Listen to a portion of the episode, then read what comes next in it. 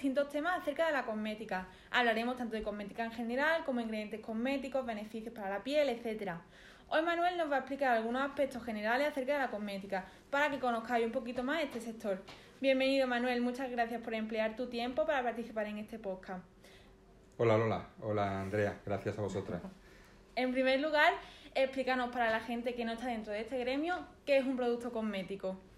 Pues mira, un producto cosmético está definido por la norma, por un reglamento para toda Europa, y es toda sustancia o mezcla destinada a ser puesta en contacto con las partes superficiales del cuerpo humano, epidermis, sistema piloso y capilar, uñas, labios y órganos genitales externos, o con los dientes y las mucosas bucales, con el fin exclusivo o principal de limpiarlos, perfumarlos, modificar su aspecto, protegerlos, mantenerlos en buen estado o corregir los olores corporales. Así es como lo define el reglamento europeo para toda Europa. Entonces, por lo que me dice, ¿cualquier crema que yo me aplique en la piel se puede considerar un producto cosmético? No exactamente. Hay algunas cremas, algunos productos presentados en forma de crema, como pueden ser medicamentos o como pueden ser algunos productos sanitarios que no están eh, hechos como cosméticos, sino que están hechos como, como medicamentos, tienen unas, unas condiciones totalmente diferentes. Por ejemplo, el diclofenaco para los dolores es, es, un medicamento que se puede comprar en la farmacia, no tiene absolutamente nada que ver con un producto cosmético. Vale, y por ejemplo, a mí personalmente me surgen bastantes dudas acerca de un fotoprotector. ¿Eso realmente es un producto cosmético?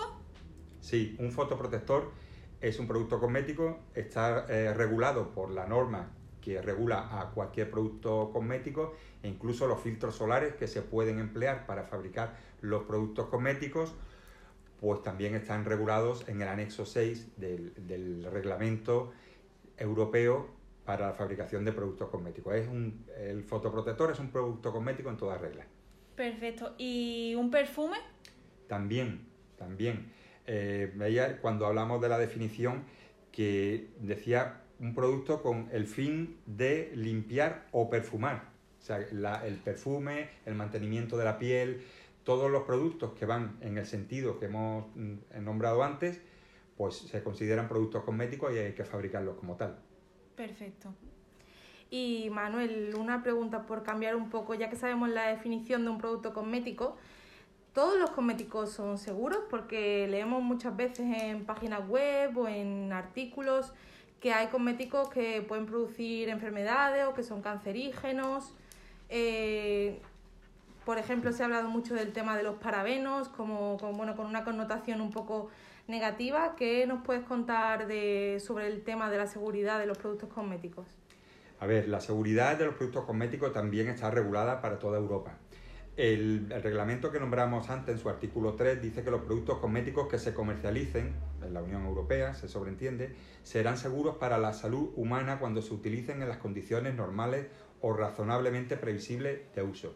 Esto significa que en Europa no puede haber ningún cosmético que no sea seguro y que las empresas que lo fabrican son personas responsables de cada uno de los productos que fabrican y tienen que fabricarlos conforme al reglamento. Es cierto que se ha hablado de muchos ingredientes que se le tildan con mm, propiedades como cancerígenos mm, o que pueden mm, eh, producir alergias y múltiples enfermedades. Esto es eh, totalmente infundado, no hay ningún fundamento científico que demuestre que algunos de los ingredientes que pueden llevar los cosméticos puedan producir cualquier tipo de enfermedad o alteración en el organismo, simplemente porque estarían prohibidos, porque la Unión Europea está constantemente vigilando ingredientes y no solo dice los que se pueden utilizar y los que, los que no se pueden utilizar, sino además, como en el caso de los parabenos, que tú has puesto el ejemplo, a qué porcentaje se pueden utilizar y qué tipos de parabenos se pueden utilizar en un caso o en otro. Por lo tanto, eh, no tiene sentido, mm, es un alarmismo absurdo, infundado y que no se debe hacer eh, atribuirle a cosméticos que están legalmente puestos en el mercado eh, propiedades que, realmente no son tales como que, puedan producir eh, cáncer o que algún ingrediente pueda producir determinados tipos de alergia o que sea malo para el organismo, para los niños pequeños o para embarazadas. O sea, todos los productos, ya digo, por ley, tienen que ser seguros y en este sentido todo lo que esté fabricado en Europa debe cumplir este reglamento y por lo tanto son productos seguros.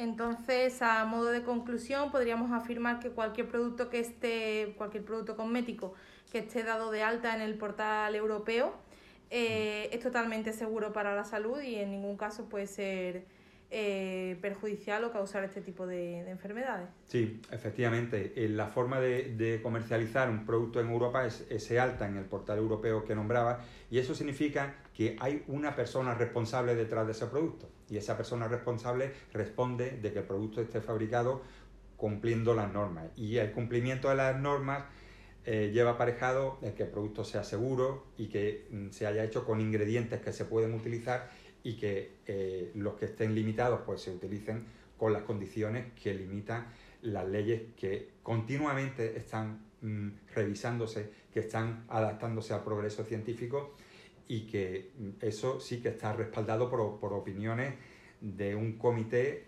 mm, de expertos a nivel europeo y no por páginas web de, de dudosa calidad científica que no, no debemos de creer en absoluto. Entonces, Manuel, a modo de conclusión, tú mandas un mensaje de que haya tranquilidad de que cualquier producto que esté en la Unión Europea eh, va a ser totalmente seguro y no va a perjudicar a la salud en absoluto.